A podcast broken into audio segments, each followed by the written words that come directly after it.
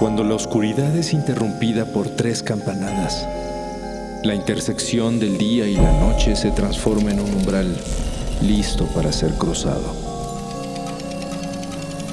Cierra los ojos, abre la mente. Sé bienvenido a Sapiens Arcana.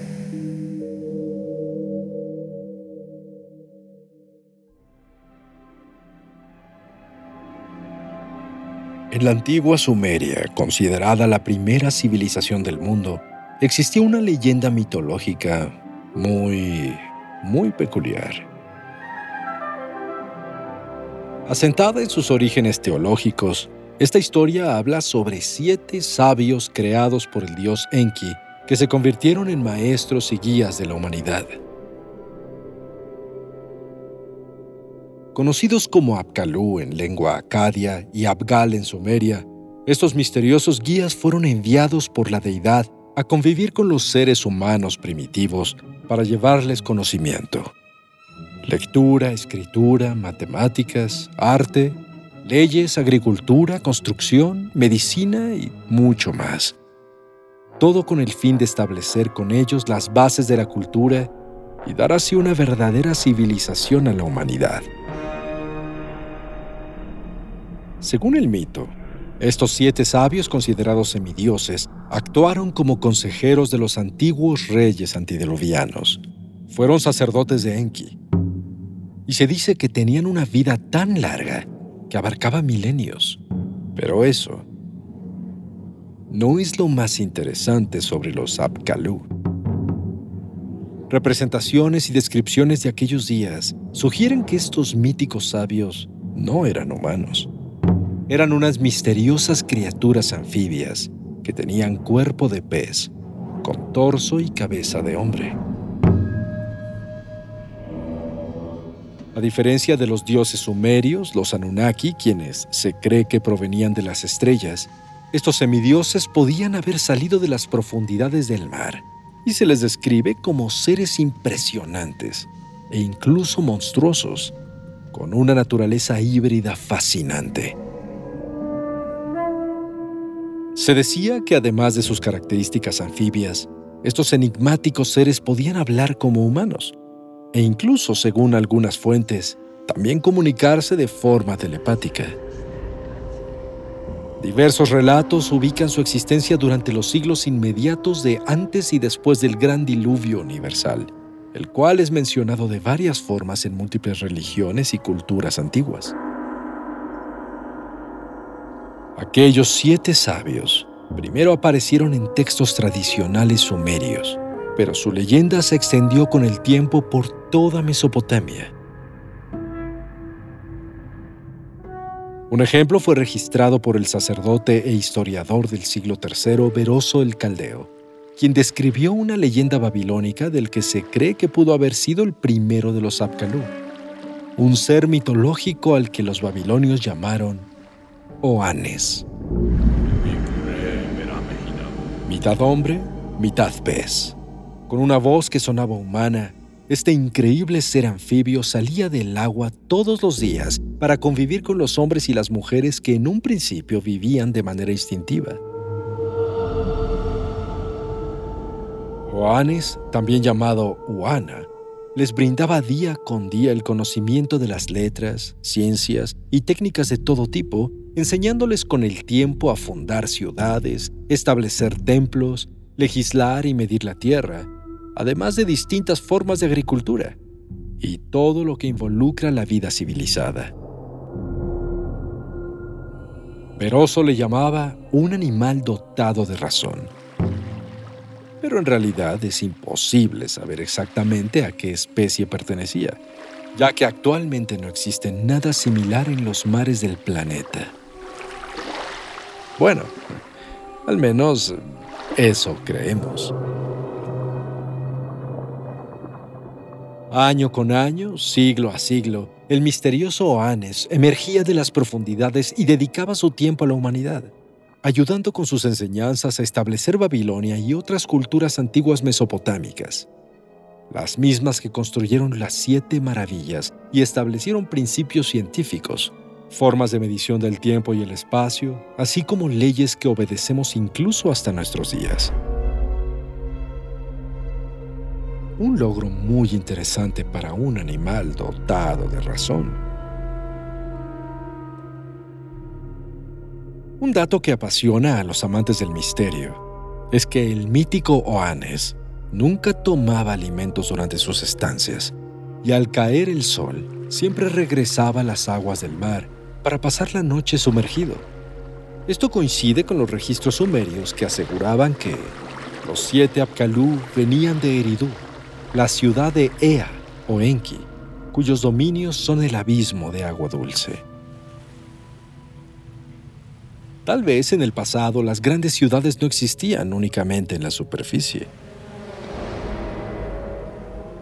Una teoría sostiene que si aquellos siete sabios existieron en realidad, pudieron haber sido parte de una raza marina avanzada que en aquellos días quiso transmitir su conocimiento a la humanidad primitiva.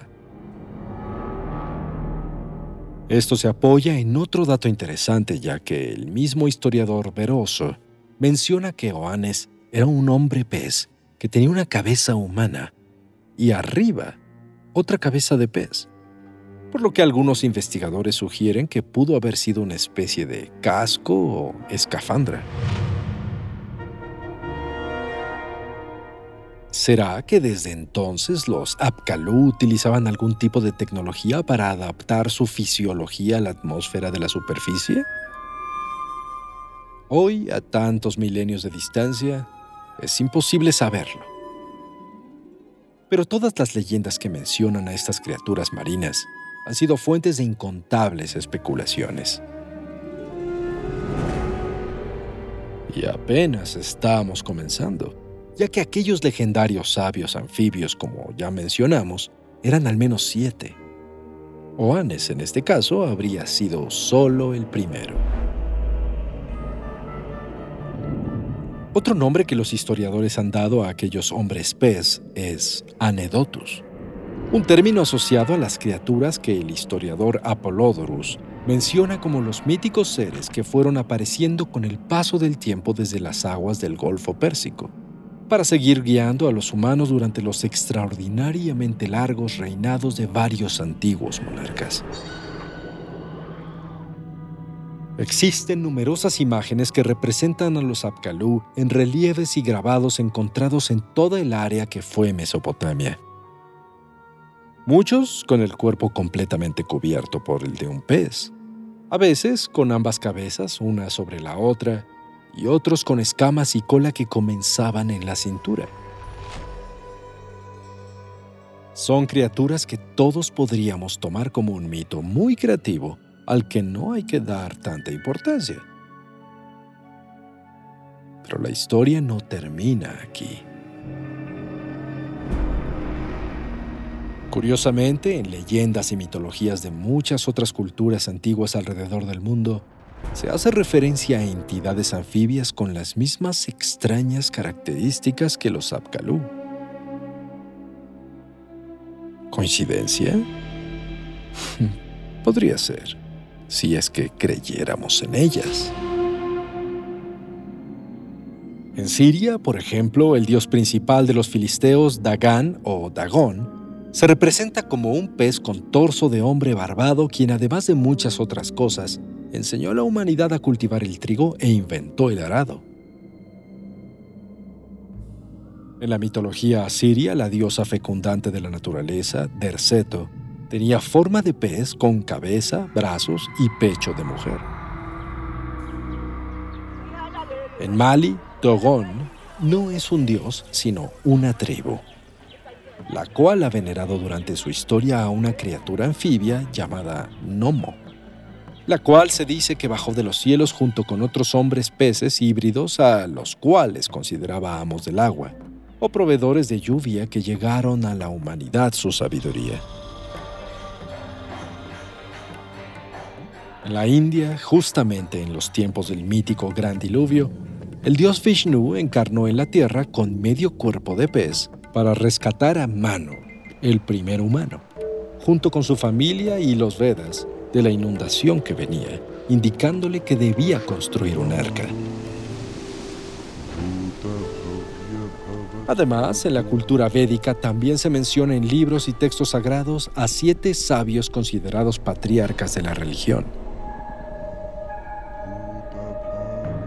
La antigua mitología griega no se queda atrás en representaciones de estos curiosos seres, ya que el dios del mar, Tritón, hijo de Poseidón, tenía también medio cuerpo de pez. Hay menciones de hombres con las mismas características anfibias en el libro sagrado maya Popol Vuh. Y en Sudáfrica, una serie de pinturas rupestres en la meseta de Karoo muestran a hombres con cuerpo y cola de pez. Además de que la cultura de los bosquímanos en esa misma zona ha incluido a las sirenas como parte importante de su folclore histórico. Y la lista continúa. Podríamos pensar que solo se trata de leyendas y que a todas estas culturas antiguas tan separadas una de otra se les ocurrieron las mismas ideas por alguna razón. O podríamos pensar que tal vez hay algo más interesante dentro de las figuras marinas de los siete sabios Apkalú y que las palabras y consejos anfibios formaron el mundo que hoy conocemos. Y por supuesto, también podríamos pensar que si aquellos seres mitológicos tenían una vida que abarcaba milenios, ¿quién nos dice que no siguen ahí observándonos desde el fondo de esos inexplorados océanos que nos rodean a todos?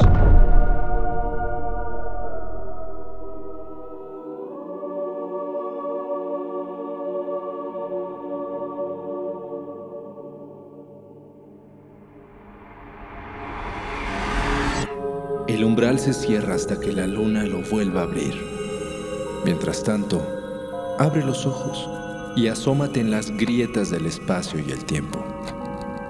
Y si te atreves, descubrirás qué hay más allá de lo que consideras real. Sapiens Arcana, soñado por Luis Eduardo Castillo, esculpido por Emiliano Quintanar, asistente de escultor Diego Martínez trazado por Keren Sachaires.